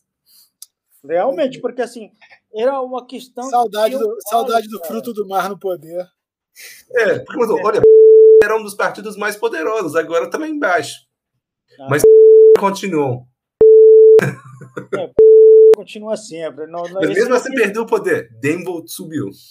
Isso é o partido que se dá bem com qualquer um dos outros. É, porque é um partido que não tem ideologia. Um partido que está lá para ficar no poder. Ele se, se encosta lá no quem está no poder e pronto. Virou poder também. É. O, o Alisson, é. quando eles falarem essas coisas, você bipa, por favor, tá? Não, pode deixar, pode deixar nome de político também. É, porque realmente a gente não, não poderia, né? Assim, é, não. É um termo que você não pode falar de política. Não, cara, assim, teoricamente até poderia, cara. Só que, assim, é, é melhor é bom evitar, né? Mediar, né, cara? Algum problema. Se fosse um programa é. ao vivo, a gente não falaria, mas agora a gente tem um Valisson para Alisson para cortar. A gente, a gente confia no eleição. Ô, Vale, se tivesse o Júlio, você tinha que vir para umas um milhão de vezes. Lá. Tempo todo, é. Não, episódio que o Júlio participa, cara, é tenso demais. Mas é bom quando ele participa, fica muito engraçado também. É, mas o, o Júlio usa palavrão como, como conjunção, cara. É Exatamente. Pô, ele não, só não participou hoje, eu acho que porque ele está em Ilhéus, cara, né? Eu achava que eu falava muito palavrão até conhecer o Júlio, cara. Quando eu conheci o Júlio, eu vi que eu não falo tanto palavrão assim. Aí você viu que. Júlio, você quer dizer seu irmão? Ah, irmão. Ah, eu te confundi. Irmão do. do, do irmão do Daniel, cara. Do Presto, é, do Presto. É. Uma coisa boa quando você é estrangeiro, que você fala palavrão na sua língua. Então. É, é, olha, na, sua, na sua língua. Então inclusive, então ninguém, o Alisson deu a ninguém ideia. fica preocupado. Inclusive, o Alisson deu a ideia aqui de vocês, quando forem fazer as considerações finais, né? Fazer as considerações finais e falar considerações finais e na língua nativa de vocês. Agora. Ia ficar legal, cara. É, inclusive, a gente acho que já pode partir, que a gente já está um bom tempo falando já. Pois é, cara, isso que eu ia falar. Eu tenho outra é, reunião daqui a pouco, às sete horas, né? é, a gente já está um bom tempo água, falando já. Vamos partir para as considerações finais. Primeiramente, eu vou agradecer a vocês por terem participado, por puderem participar. Joel, me desculpe pela sua coluna, já que você saiu da reunião do departamento e veio direto para cá. É... Tranquilo. É... Obrigado por participar, obrigado por aceitarem o convite. É... Se eu pensar em algum outro tema que tenha a ver, eu vou voltar a convidar vocês, caso vocês se interessem, pode deixar.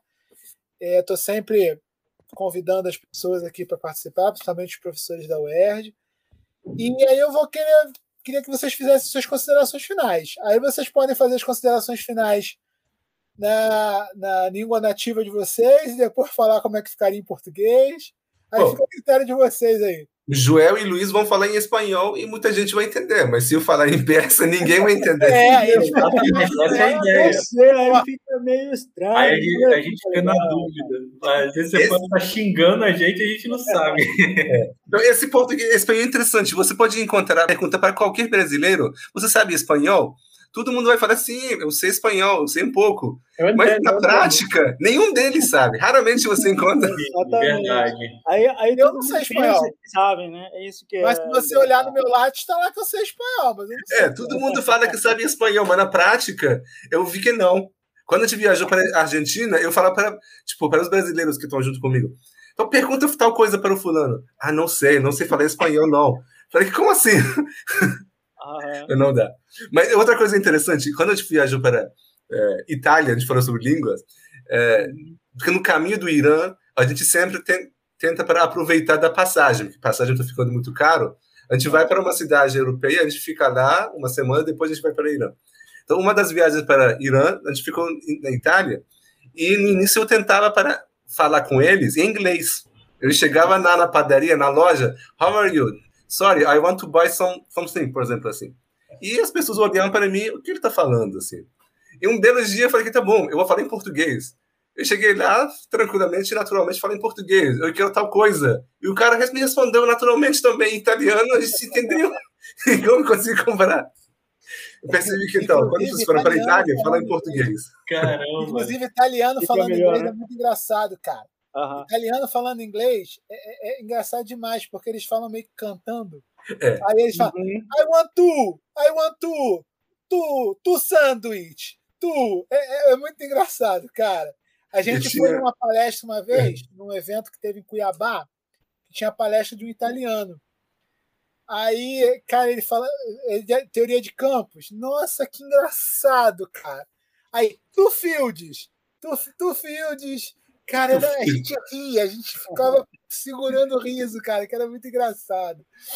Mas a questão é que é, a gente no CPBF, a gente tinha um, tinha um programa para iniciação científica. E tinha um pós-doc que estava orientando um aluno que não estudava. Um belo dia, eu estava passando na frente da sala dele, eu vi que parece que tinha cobrado do aluno fazer uma coisa várias vezes e não tinha fe- feito. Então eu vi de repente ele explodiu na frente do aluno e começou ele xingar em italiano. É, Bom, ninguém estava entendendo o que ele está falando, mas eu estava sentindo que ele está falando assim e estava falando cazzo, mamma mia, porque tá cazzo. Foi muito interessante. Eu fui falar para ele, por que tu está xingando em italiano? Ele não está entendendo nada. Porque não, o meu objetivo era me, me soltar, não era ficar ofendido. Tá beleza, gente. Vamos fazer as considerações finais de vocês. Bom, Porque é, ninguém foi aberto, eu falo. Bom, é, primeiramente eu agradeço pelo convite, é, agradeço ao do Otávio, do Alisson, obrigado pela oportunidade, pelo bate-papo bem gostoso, do Joel, Luiz, e foi ótimo.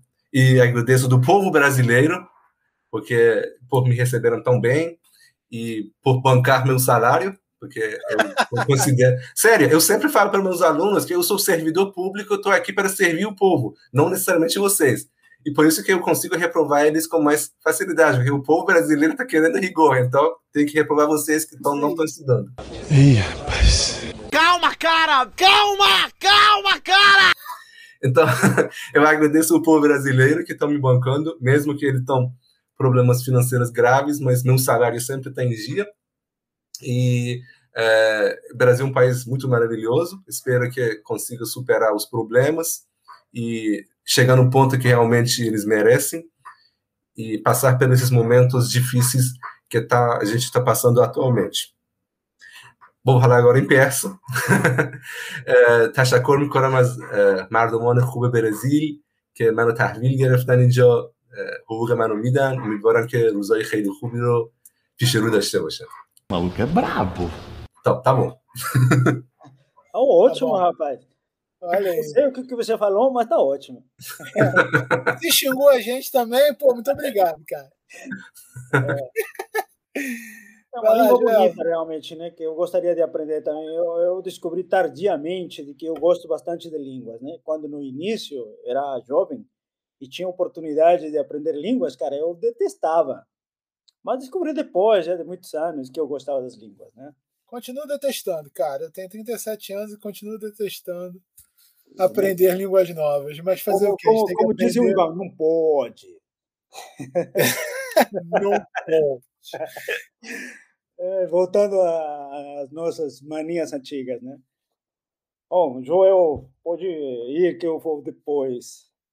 Então, é, primeiramente, não, agradecer ao Otávio pelo, pelo convite, ao Alisson.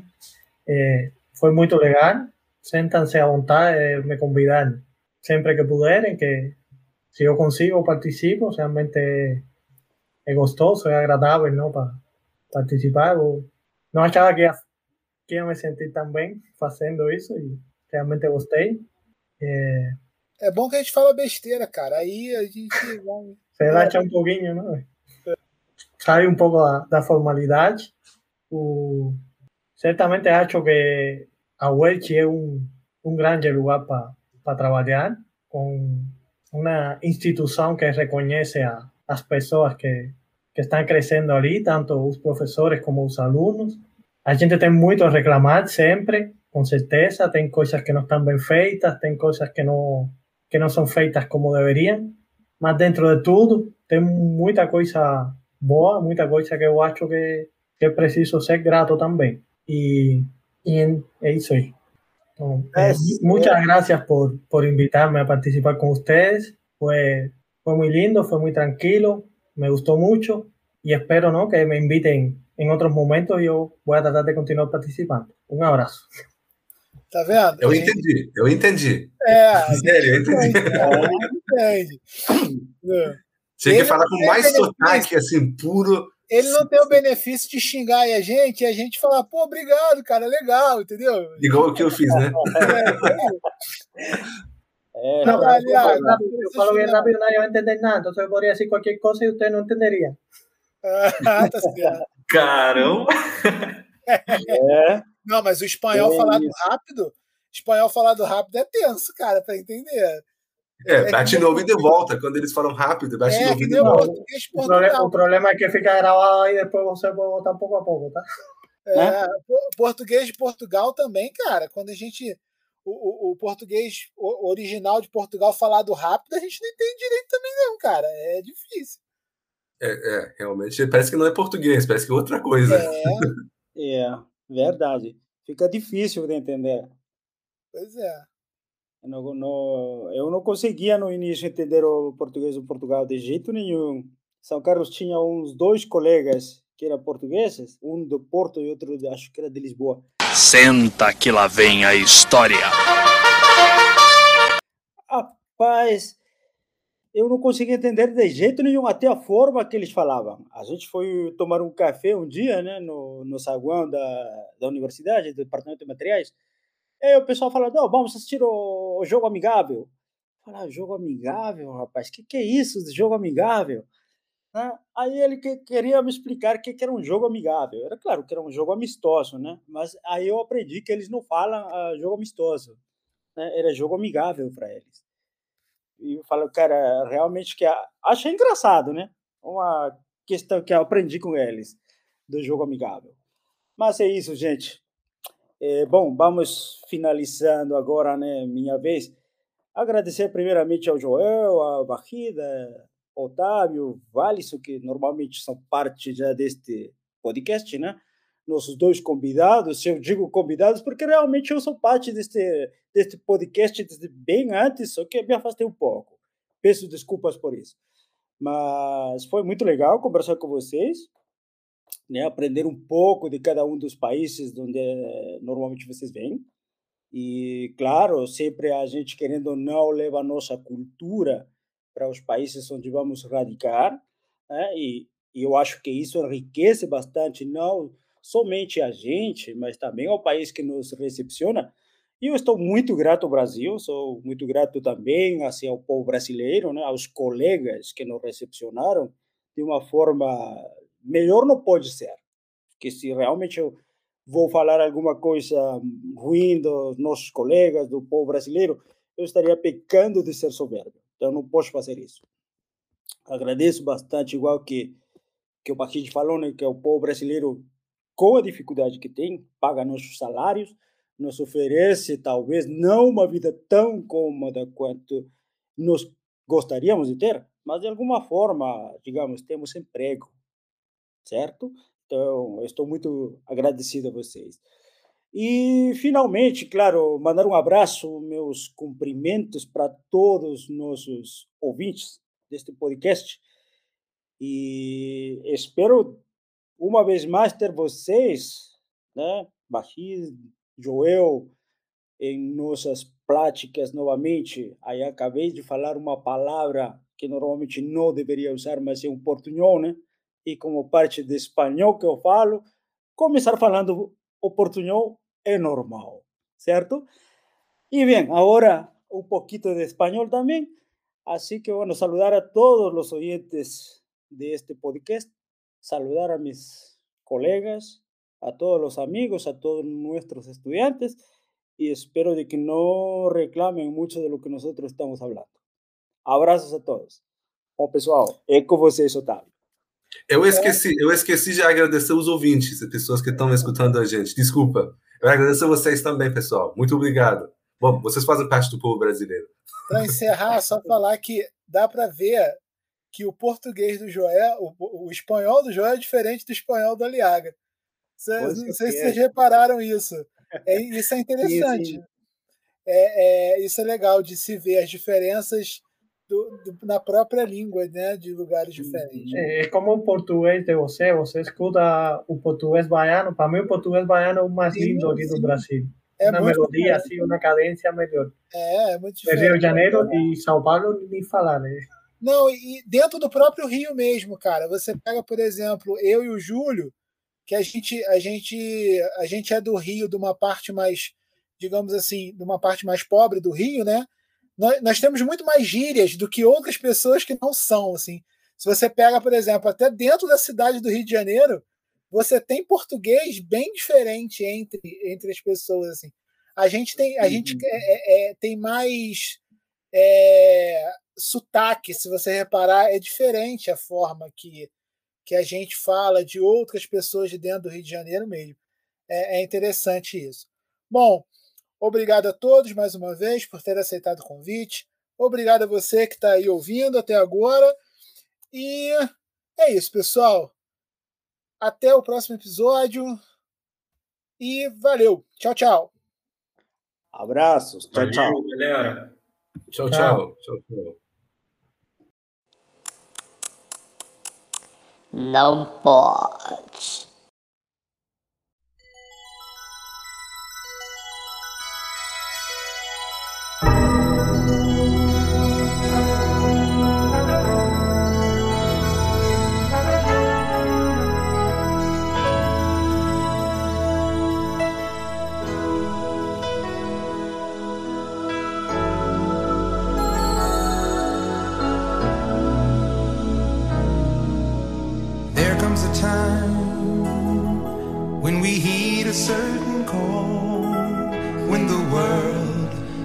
come together as one. There are people dying. Oh, when it's time to lend a hand to life, the greatest gift of all. We could go on pretending day by day that someone somewhere will soon make a change. part of God's great big family. And the truth, you know, love is all we